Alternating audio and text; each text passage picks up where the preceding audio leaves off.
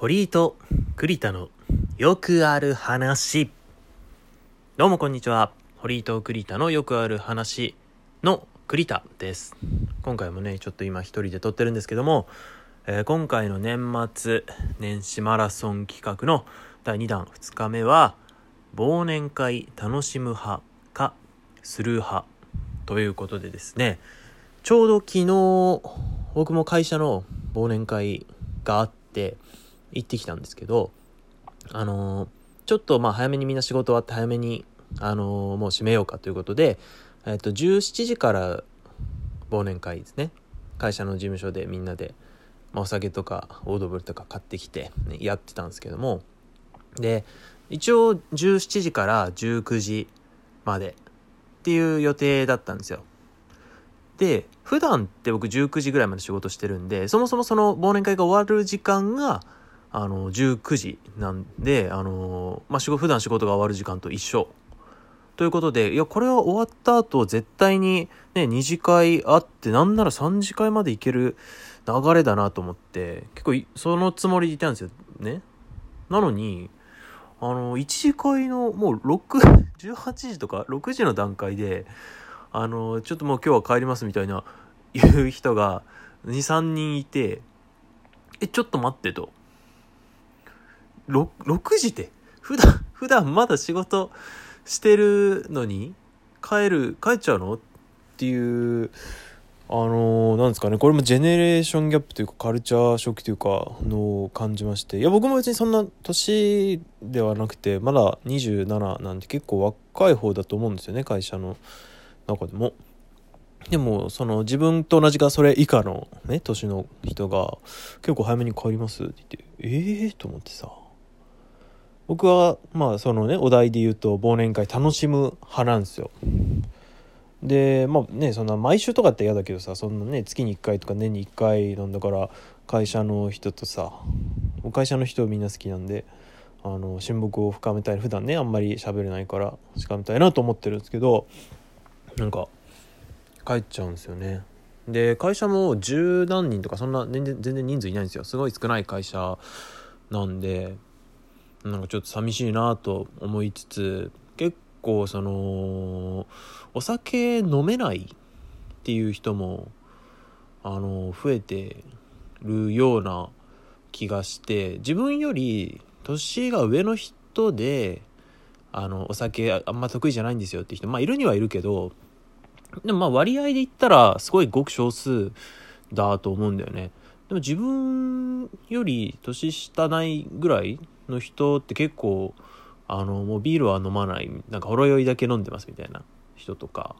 もうソフトリしか飲みませんみたいな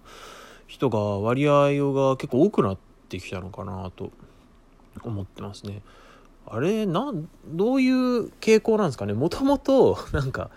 お酒あんま好きじゃない人はいっぱいね上の世代にもいっぱいいたけど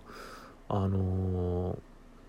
なんか言いづらくて。で飲んでてそのうちなんか普通飲むようになってったっていう背景があるのかそれともあのーなんだろうねその最近の若い子その遺伝子というかなんか飲まない方がいいみたいな体になってきてるのかどっちなんですかね。あ別に僕もお酒が好きっていうまあ全然飲めるんですけど飲めるし、まあ、結構飲むんですけど好きかって言われたら別に好きではないなと、まあ、思わなくもないですけどね、まあ、あればあのソフトドリンクもお酒を飲むんですけど、まあ、で別にこの世からなくなっても、まあ、さほどショックではないぐらいの感じなんですよね。でまあだからお酒が飲みたいっていうよりかは忘年会でこのみんなとねいろんな人と話して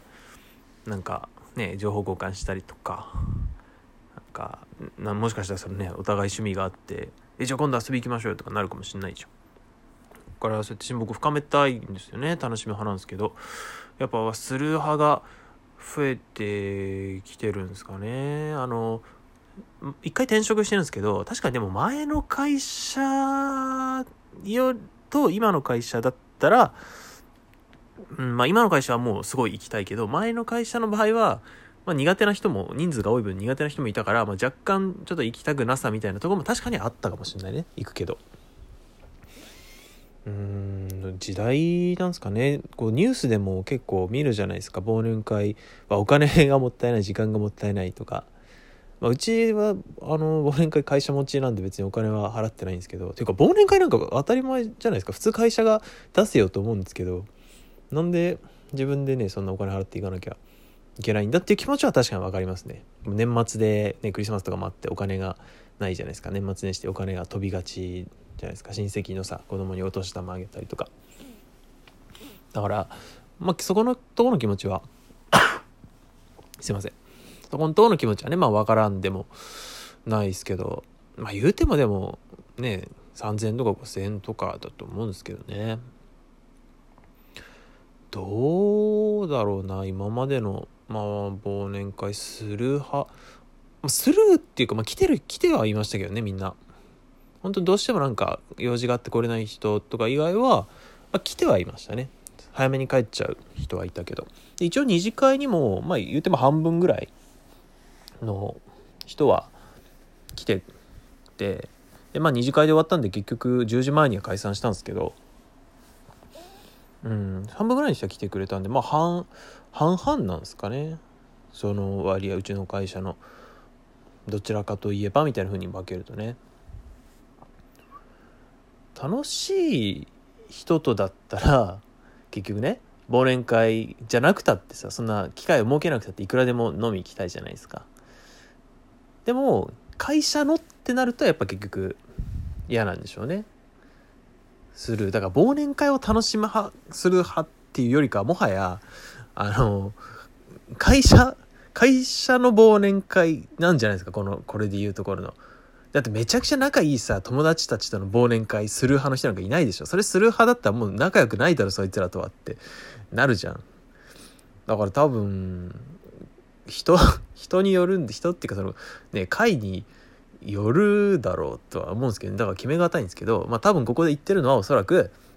会社のっていう意味だと思うんでであれば僕はまあ忘年会を参加、まあ、であればっていうか、まあ、あらゆるところなんですけど忘年会は参加したいですよね。ラジオトークのトークバーとかも